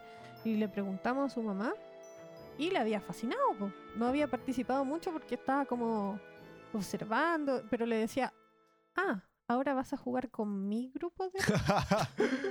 Y ahora éramos su grupo de Espectacular. entonces después cachamos que, ah, ya, no importa que se quedara callada, ella lo estaba pasando bien y la obligábamos un poco más a moverse, ¿cachai? Pero, pero súper bueno tener la retroalimentación de los niños y si los niños no se atreven, de los papás. Sí, sobre todo si estáis planificando así como algo largo, no un one shot, bueno, es difícil, pero... Claro. Pero sí. Mm. Ese- esos ruidos que suenan ahí son mis gatos. ¿no? No, no no se escucho. escucha. Le mando saludos. Discord nos, Discord nos impide a nosotros escuchar a los gatos, pero capaz que quedan, Ah, así capaz que la sí, gente lo que está escuchando el programa sí, Sí, los escucha. escuchar, van a escuchar. El audio Déjalo escuchen gatos. la. Están botando cosas, ni siquiera un miau. Andan corriendo y botando cosas. Oye, yo quería, eh, para seguir avanzando y ya llegando como a la parte final del programa, eh, recomendar un juego. Porque yo, eh, sí, recomendar un juego que... Hay, hay muchos juegos que uno podría jugar con niños. Hay muchas cosas hechas específicamente para niños. Hay uno de Monte Cook, que es súper conocido, que se llama No Thank You All, eh, que parece que es, es muy bacán. Yo nunca lo he jugado, pero el que, el que sí recomendaría es, eh, y dependiendo de qué tan experimentado sea el narrador, porque va a depender mucho del narrador en este caso, son juegos de una página como tipo Honey Heist. En mi experiencia funcionan bacán. Sí. Muy pocas reglas, eh, muy pocos límites y, y todos se suben al, al caballo de, de ir inventando cosas y empezáis a repartir agencias y tú decís como, oye, estoy jugando un juego súper moderno con gente, con niños, ¿cachai? Que entienden mejor el concepto de agencia que quizás que varios adultos con los que uno ha jugado. Eh, y todos se ponen como a crear colectivamente y finalmente termina una locura así como espacial de muchos colores y sabores. Es muy entretenido. Y se puede jugar en muy poco rato, como una sesión de hora y media, dos horas. Yo creo que esos juegos como de una página son fáciles porque son exigen muy poca preparación y el hecho de que tengan poca preparación significa que hay pocos límites. Y para mí el tal límites, en mi experiencia, ha sido importante eh, te- tener la capacidad como de flexibilizarlos harto. Y estos juegos, como tienen tan poquito, es mucho más sencillo. Sí, mira, Eh, en- por regla general, yo diría que mientras menos complejo el sistema, mejor. Y que si vas a introducir eh, sistemas más complejos, ojalá sea como en este segmento de niños más grandes, más tiradito a los 12 años. De hecho, yo estuve narrándole durante bastante tiempo a un grupo de niños que estaban alrededor de esa edad em, y terminé narrándoles Hombre Lobo. Porque además los papás conocían de rol, entonces le llamaban más la atención otros juegos. Pero hice una hoja distinta, más simple, que la saqué del Quick Start. eh, y que además yo simplifiqué todavía un poquito más. Pero le hice una, una historia de hombre lobo apocalipsis. Mira. Qué cuático. Y sí, sí, sí. Y estos niños que en un principio no se atrevían mucho y que también ahí hay otra historia detrás, pero estamos terminando el programa, terminaron haciendo así combos de pelea entre ellos. que por supuesto no salen en el manual de Hombre Lobo. Pero era una estrategia que ellos desarrollaron eh, y, era absolutamente creativa y por qué no. Qué buena. Yo se la acepto. El Ah, Hombre Lobo perfecto. no, no, eh, no, no te dice que exista esa forma de pelear, que no, no, no te dice que vas a poder pegar así, pero si ellos lo hacen y lo interpretan bien y les permite trabajar en equipo, dale. Mm. Los niños de verdad te van a salir con las soluciones más creativas, explosivas del mundo porque siempre van a pensar fuera de la caja. Úsalas. Porque además esa es otra forma de evitar frustración Mm. Y de enriquecer el juego. Sí, estoy 100%, 100% de acuerdo. Mi experiencia funcionó así tal cual. Oigan, yo creo que ya deberíamos ir cerrando. eh, Ah, perdón. tú- ¿Perdón? Tú, preguntabas por juegos Ah, sí, si recomendados. querías dar tu, Hablamos tu, de tu- varios. tu top 3 de juegos recomendados antes de, antes de irnos a los comentarios al cierre. Top 3. gato. Funciona súper bien. Luego, sí, Pequeños Detectives de Monstruo, Maguisa puede ser. Pero, eh, igual que tú, yo prefiero cosas que son una página y en esto el sistema Risus me ha funcionado muy bien, es muy flexible y lo que suelo hacer es agarrar cualquier cosa que se me ocurre, por ejemplo con el Santi Avengers y ponerle sistema Ah, esa, Risus esa partida era con Risus. Ya. Con Risu Ujú. un poquito simplificado porque era para niños, pero Mm. que en realidad tampoco es nada, es como ya, no les voy a hacer tirar por esto o le voy a dar un dadito más, eso. Eh, pero era Risus, Mira, bueno. que es, de verdad, si tú lo conoces, porque suenas a que lo conoces, es una hoja. Oye, hay gente, hay hay gente que he escu- he escuchado que recomiendan Ryutama para jugar con niños. y Yo como, ¿cuándo, loco? Le tiene un montón de No. stats y reglas, como, ¿en qué momento? Es que esos son adultos que están pensando en que se ve bonito. Sí, yo. Claro. Y que a ellos les gustaba, qué sé yo, Fantaguiró, la princesa caballero, cuando son muy viejos, eh, como yo. pero, pero están pensando en que, ay, qué lindo el juego. Y pregúntale a tu hijo, pregúntale a los niños con los que vaya a jugar si lo encuentra Mm. lindo, si lo encuentra interesante. Si te llegaran a decir que sí, ok, juégalo con ellos, pero simplifica el sistema. Es cierto. Voy a, voy a omitir, omitir mi, Yo pediría que me mi, mi rant. pero Yo tengo un- un- una lucha constante contra los libros para adultos que están dibujados como libros para niños. Me, me parecen. No sé, no sé si se- han, han sido muy populares últimamente. Son Unas cosas que tú veis que parecen que son libros para niños, pero en verdad Mm, tú lo abres es y esto, que- esto es un libro para adultos, ¿cachai? Es un libro de arte para adultos, pero disfrazado de un libro de niños, ¿cachai? Bueno, pero toda la vida nos hemos encontrado con eso. El anime es lo mismo.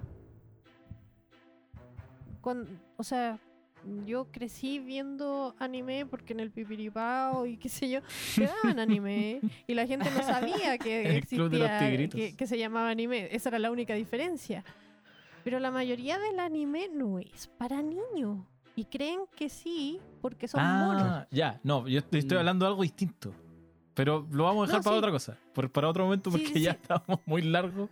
Quizás quedará para No, otro sí que, sí sé que es distinto, pero te digo que el, el- el fenómeno, por decirlo de alguna manera, es el mismo. Ven que está dibujado para niños, eh, ven que son monos, y ah, esto debe ser para niños. Sí, al- Y ahí llegáis a un público equivocado. efectivamente. Ya, muchachos. Y hay que Ahí mostrándole ojo. Evangelion a los cabros. Oye, yo. mire, mire anécdota, cuando Evangelion lo daban en televisión, yo era chico, weón, tenía como on- 11 años y, y- y rayaba con la weá. No entendí nada probablemente, pero. En fin. Y mira, la mayoría de la gente no entendió nada. Eh, cuando dan Evangelion, o cuando te lo teníais que buscar en VHS, de hecho, eh, y esto ya lo he contado otras veces, para engrupirte te decían, yo entendí el final de Evangelion". Qué espectacular. Qué loco, qué Y tú loco. te quedas así como. Oye, "Eh, yo creo que con esa me ¿verdad?". engrupen hasta mí ahora. Hasta mí en este mismo. momento. Sí, no. Oye, pero yo. Sí. lo- No, a mí no, porque era como, ya, si, si no lo entendiste que eres tonto, estáis descartado de una. Yo lo que no les voy a decir, no les voy a explicar el final de Evangelion ahora, pero lo que sí les voy a decir es que estamos llegando al final de este programa. Así que, Muy bien. Oh. que, no- que nos den- que me den sus comentarios al cierre. Eh, no sé quién quiere partir. Juac, Sergio, que han estado más, más callados en esta, en esta pasadita. Quizás Si quieren aportar con algo. Juac quiere partir. Eh, sí, mira, tenía, tenía una idea bien cortita, porque he aprendido mucho. Quiero eh, aprovechar el espacio para agradecer la- las miradas de particularmente Consuelo, que vino, se tomó el tiempo de estar con nosotros, nos acompañó un montón de horas porque nos retrasamos y un montón de cosas que siempre hacemos entre nosotros y aquí es como, como agradecerlo todavía más porque es nuestra invitada y ha tenido toda la paciencia del mundo y más. Eh, Tal vez eh, eh, puede tratarnos como si casi como que fuéramos una mesa de niños en ese sentido. El- eh, eso, pero lo que, lo que compartió está datos súper, súper buenos, interesantes absolutamente. Me reafirma un poco mi, la idea que me, me estaba empezando a hacer cuando empecé- eh, hice algunas mini investigaciones y leí algunas cosas y vi algunos videos de eh, internarse un poco en el mundo, de jugar con niños. Algo que abuelo siempre nos comentaba, pero que ahora honestamente de verdad como que se me abrió un poco como una ventana para verlo de otra forma más interesante, absolutamente más interesante, así que lo agradezco un montón y lo que quería decir es bien cortito que este programa está pensado también porque cuando se emita ese domingo va a ser el Día del Niño, al menos acá en Chile. El- y de, de pronto esto es algo que para mí es muy ajeno, yo lo, lo escucho y dicen siempre que hay que pasar tiempo con los niños, qué sé yo, cuando los, los los padres y las madres con su hijo y su hija.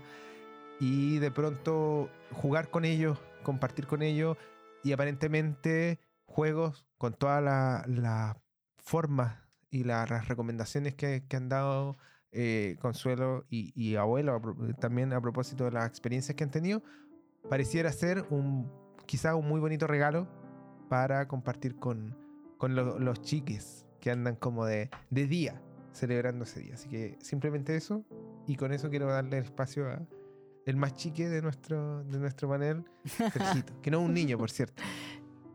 Es una gran, un- una gran persona. Oh, muchas gracias, Juac. Y muchas gracias a Gonzu. Se puso nervioso. Se emocionó.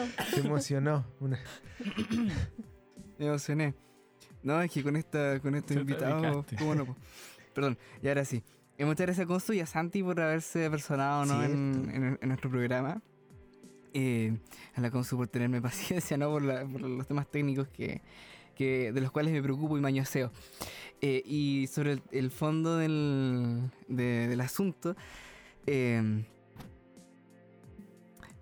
cuando estaba pensando las preguntas que nos dejó abuelo, que nos sopló, que nos iba a decir en el, en el programa, yo recordaba o trataba de recordar que la cosa que más me eh, gustaba o me llamaba de cierta forma eh, eh, cuando yo, la primera vez que jugué, que debe haber sido como, tenía como, no estoy seguro, 13 años, probablemente 13, 14 años. No era, no era niño, niño, era como preadolescente o adolescente.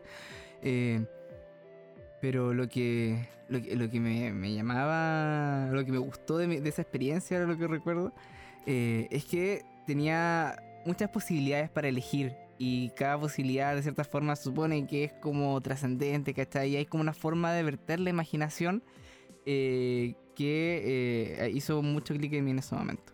Y bueno, todo lo que han dicho, en realidad, lo que ha dicho Consuelo, lo que, lo que ha dicho Abuelo, que son los que saben de esto en este panel, eh, ha ido en cierta forma como a acoger esa, esa creatividad de los niños, esa, eh, esa, eh, eh, esa, esa- esa energía creativa, ¿no?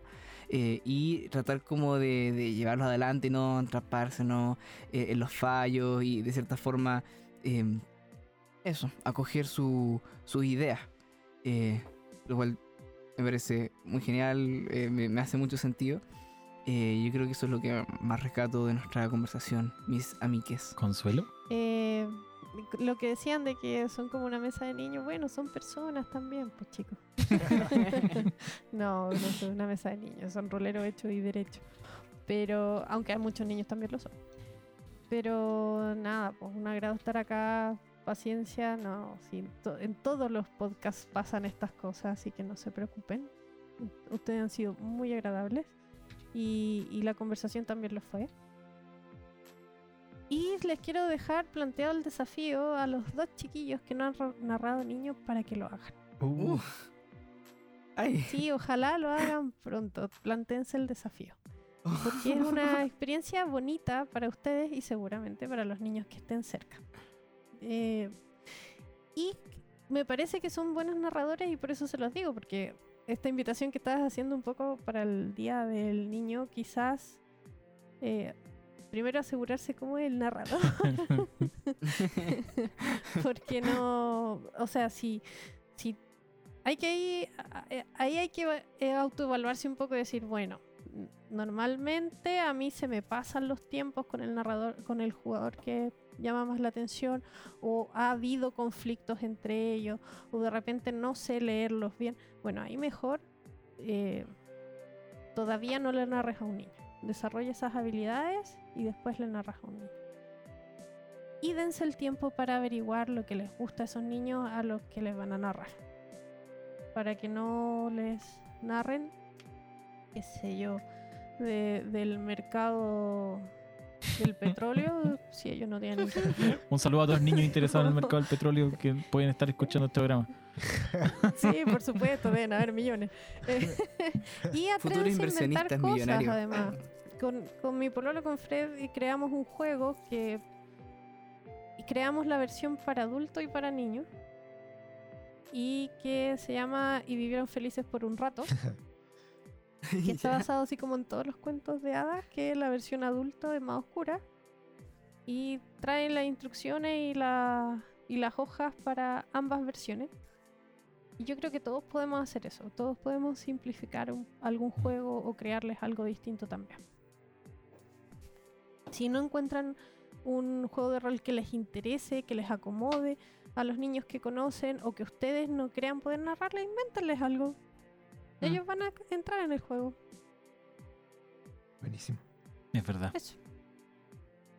Yo, para cerrar, lo único que, que- que- que quiero decir es que nosotros, cacha, en la que voy a ir eh, quizá un poco arriba, los humanos, las personas, estamos constantemente contando y contándonos historias, ¿Sí? en todo nivel. Mm, Eh, y, y- y como dice Juac, yo también me, me- ha terminado convenciendo de que es una cuestión que es quizá como parte de, de lo que te hace humano más que, más que otras más que cualquier otra cosa. Estamos vivimos vidas narrativas y yo creo que es muy es muy bacán poder interactuar con, con niñas a través de eh, involucrarse en ese, en ese aspecto en el que de verdad te conectas con, con otras personas en tanto humanos. Em, y creo que la experiencia y lo, y lo que te deja es muy, muy, muy revelador de lo, lo mucho que uno se olvida de cómo era cuando niño y lo mucho que uno subestima también a los niños culturalmente. Porque, porque la verdad es que en- el, el ejercicio de la habilidad es súper parecido en adultos y en niños en términos como, ¿Sí? como narrativos y yo creo que ejercitarlo y, y trabajar con, con la narración con niños y jugar con niños, con niños en general o con, con- tu hijo lo que sea, eh, es una gran forma de también de ejercitar como ese músculo, ese músculo de narrador que todos, que todos tenemos y que sin querer estamos continuamente usando. Eh, así que eso, yo creo que es súper bacán atreverse a, a, a estas experiencias porque también sirven para uno verse a sí mismo como, como narrador o como jugador también en ese como en esa actividad, como verse reflejado en en esta como nueva forma de, de jugar si es que no la has experimentado y por lo mismo quizás eh, hay algo o más de algo, más de alguna cosa que uno puede llegar a aprender. De nuevo, Me recordaste un poco lo que dicen en Doctor Who. a ver, Todos somos historias. Asegúrate de ser una buena. todos somos historias, espectacular. Todos somos historias, asegúrense de ser una buena. bueno, con, con las licencias que me permito para traducirlo, ¿no? Ah. asegúrate de ser una buena historia. Y asegúrate de contar una buena historia también en este caso. Quiero agradecerte, Consuelo, de nuevo por haber estado con nosotros. Eh, quiero también dejar en, en vivo el agradecimiento al Santi, que en este momento está durmiendo, pero si, algún, si en algún momento del programa Sí, llega hasta aquí, si en algún momento de su vida llega a escuchar esta, esta parte del programa, eh, muchas gracias por haber participado también. Y eh, también muchas gracias por acompañarme en este camino extraño de, de jugar rol. Pero muy entretenido. Con eso yo creo que estamos. Yo- eso es algo que te va a agradecer, yo creo, más adelante. Le estáis entregando tremendas herramientas, así que. Tú dale. Vamos a volver a ese punto. Quizás en ocho años más ustedes puedan decir que escucharon este programa. Vamos vamos a poder decir, ¿se acuerdan hace ocho años cuando dijimos esto? Bueno, aquí está. No lo sé. Muchas. Sí, Vamos a ver si resultó o no. Santi, doctorado en rol. Qué grande. Sí. 15 años. Ya, amigues, muchas gracias por escuchar, muchas gracias a todos por asistir y muchas gracias a todos los que se quedaron hasta el final. Eh, nos vemos la próxima semana. Muchas gracias a todos. Nos vemos. Y Cuídense. feliz día del niño. Que estén muy bien. Hasta la próxima. Feliz Ah, día. bueno, esto lo escuchan de día, así que buenas tardes. Gracias por invitarme. Chau, chau. Chao. Muchas gracias por quedarte a escuchar este capítulo de Metajuego. Si lo disfrutaste, ayúdanos a compartirlo con la comunidad rolera. Recuerden que pueden contactarnos y hacernos preguntas en Instagram, Facebook y nuestra página web metajuego.cl, donde podrán encontrar además noticias el material completo de nuestros capítulos. Si quedaste con gusto a poco, puedes encontrar todos nuestros episodios en Spotify, Evox y Anchor. Cuídate y nos vemos la próxima semana.